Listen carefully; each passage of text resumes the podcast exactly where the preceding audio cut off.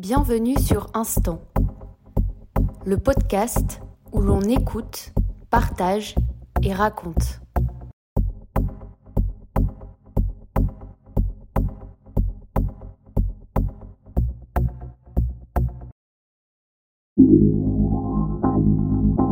Assis au soleil, nous avons commencé à parler de nos professions et très vite est arrivé le sujet du mannequinat. C'est une thématique qui m'interpelle. Comment sont traités les mannequins, leur vision du poids, la relation avec les autres. Alors j'ai souhaité savoir tout ça à travers l'œil d'un garçon.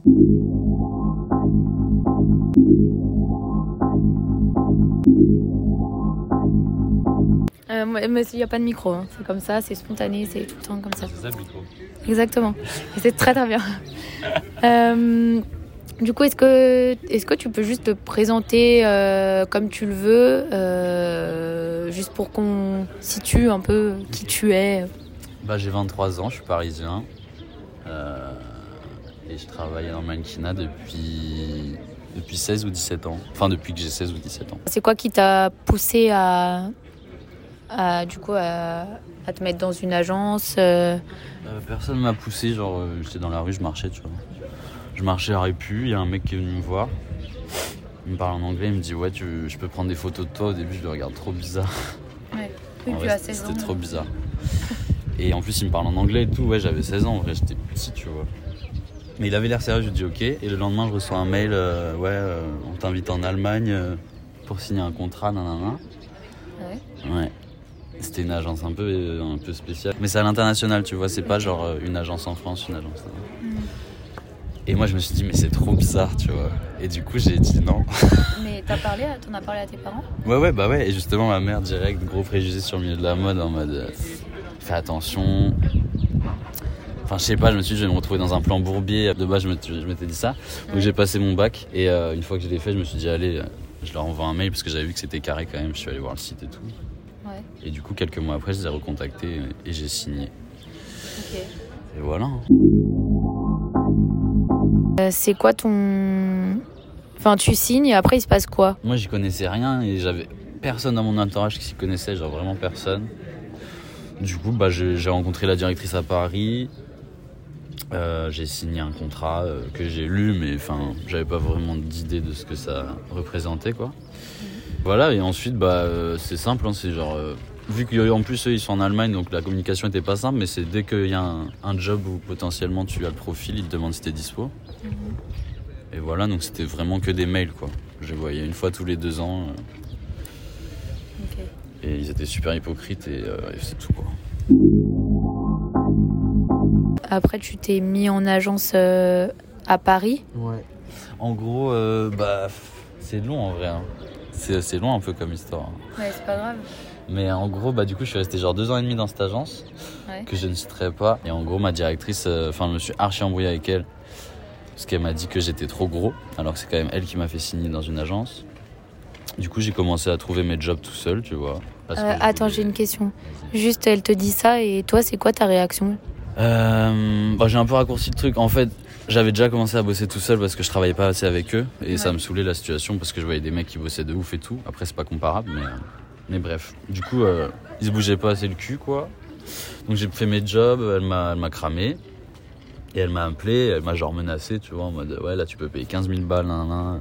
T'as pas le droit de défiler euh, sans être représenté, nan, nan, t'es pas assuré et tout. Et donc dans cette embrouille-là, euh, elle a fini par me dire, mais de toute façon, euh, t'es trop gros pour les shows, nan, nan, nan. Moi, euh, C'est violent quand même. c'est violent parce que surtout que c'est elle qui est censée t'aimer et, et te défendre auprès des directeurs de casting. Donc euh, Mm. ça met un petit coup, tu vois. Après, moi, je te dis, j'étais déjà un peu détaché de ça et. Genre, j'ai jamais Ouais, été fan de mon corps, mais j'ai jamais non plus pas aimé mon corps, tu vois. Donc ça m'a juste dit, euh, ah bah toi, t'es vraiment trop conne, je vais clairement pas continuer à bosser avec Ok, toi. quoi. ça t'a pas trop atteint en fait. Bah, en vrai, c'est un truc qui m'a marqué, quoi. Je pense que ça m'a pas, Ok, ça m'a pas fait du mal profondément. ok. Et du coup voilà, et du coup bah, j'ai- ils m'ont viré, mais c'est ce que je voulais parce que c'était- si c'était moi qui quittais l'agence, genre il y avait six mois où je pouvais pas signer ailleurs, enfin bref, des galères de contrat, exclusivité mondiale et tout, enfin bref. Voilà voilà. Et ensuite du coup j'ai trouvé une nouvelle agence Ok. à Paris. Et du coup là, ça se passe bien. Ça se passe, Mais c'est voilà, c'est tranquille quoi. ça se passe, ça se passe. C'est étrange. Enfin j'ai un, c'est bizarre en vrai. J'ai un bon rapport avec eux mais t'as l'impression qu'ils défendent pas tout le temps à ta juste valeur ou que des fois ils ont juste trop de mannequins à défendre aussi. Mhm. Du coup, c'est pas simple. Donc, euh, j'ai un rapport assez euh, complexe avec eux. Je m'embrouille souvent avec eux, même si au final on s'aime bien. Mais c'est souvent un peu tendu. Quand même. Maintenant, tu as 23 ans, c'est quoi ton regard euh, Enfin, tu as, toujours eu de la distance, ce que j'ai compris?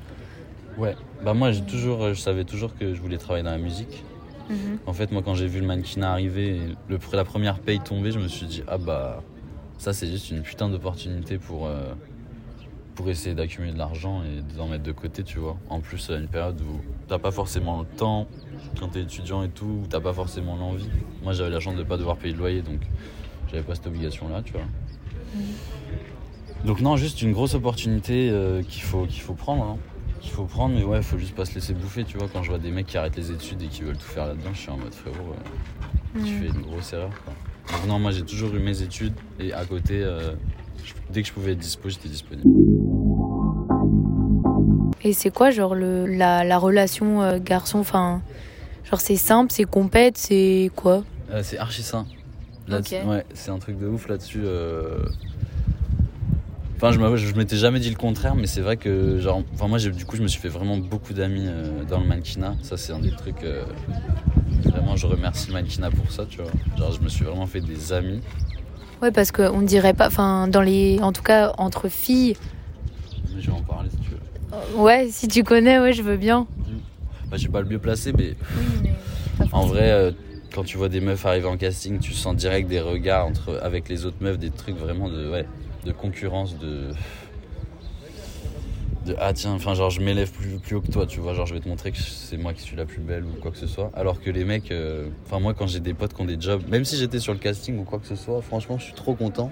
Mhm. Et inversement, tu vois, c'est Ouais, vraiment. pas la même euh, mentalité. non, on galère tous ensemble en fait.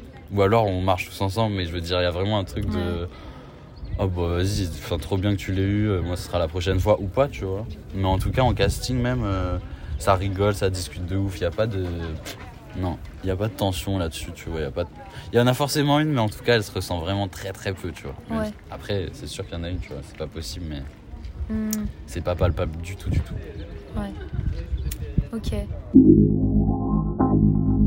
J'aimerais juste que, enfin, si tu es d'accord, mm, euh, que tu parles de du coup tes études à côté, parce que la musique c'est c'est aussi quelque chose euh, qui m'intéresse, enfin artistiquement, etc.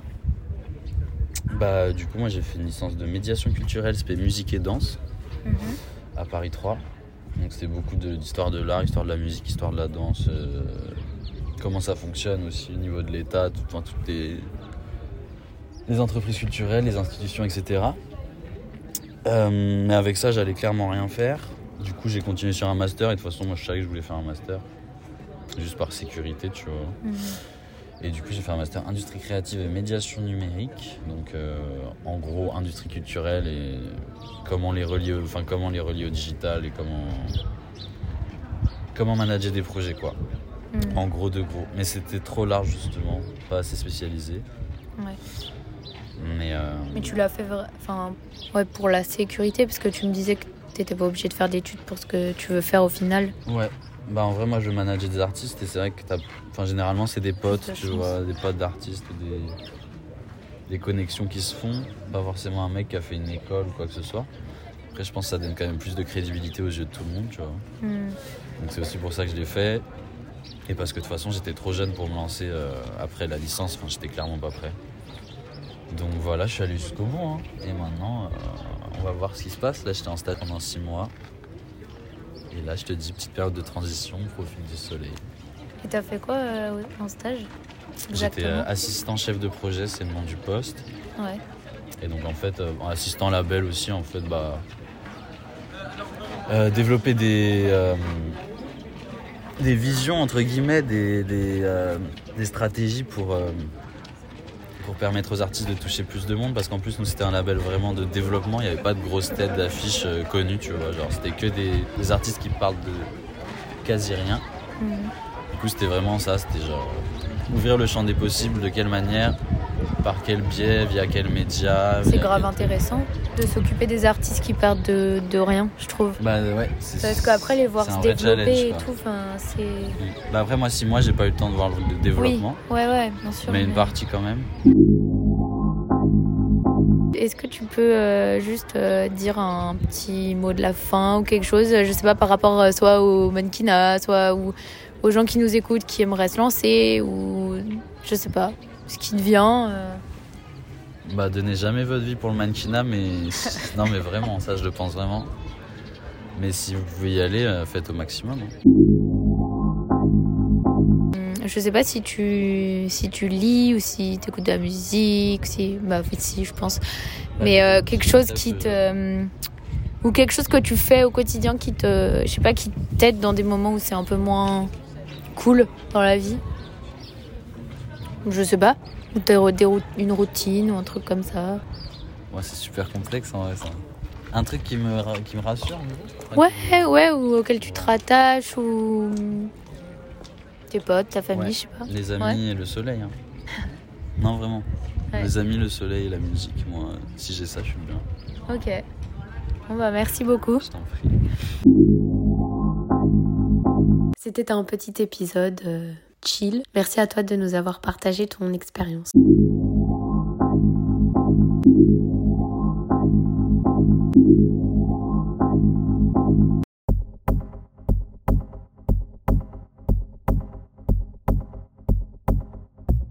Merci d'avoir écouté cet épisode. N'hésitez pas à le partager ou à me faire un retour. À bientôt sur Instant.